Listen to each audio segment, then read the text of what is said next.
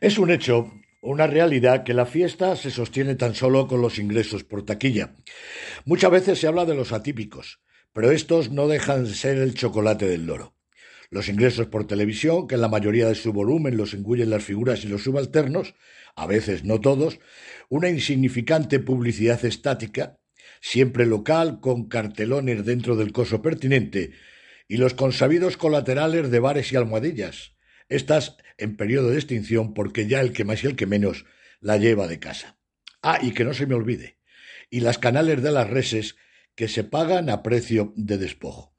Por ello, cobra interés máximo el proyecto Go Tauro, presentado días pasados en un santuario gastronómico como es el restaurante Coque de los versátiles hermanos Sandoval.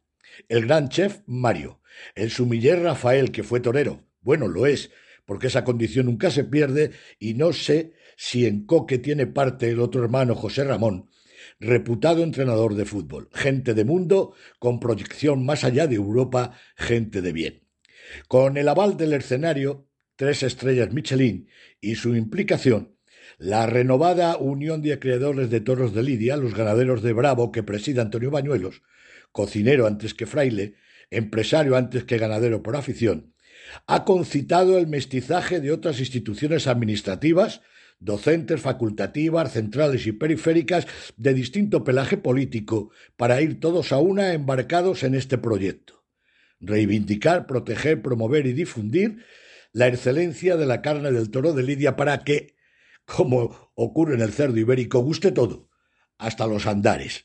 La importancia del proyecto no solo estriba en la partida de más de 400.000 euros que procederían de fondos de la Unión Europea, sino que, por la vía gastronómica, la asunción de esta, de la Unión Europea, no solo pone en valor la carne de Lidia, con lo que ello significa de plus para los criadores, sino también ganar una batalla más en Europa y en España, por supuesto, a la cerrazón antitaurina dando carta de naturaleza de su valor ecológico, su condición de raza única e imprescindible para el mantenimiento equilibrado del ecosistema, y que la calidad suprema de la carne de Lidia es producto del bienestar animal, merced a la escrupulosidad de su crianza en manejo y alimentación.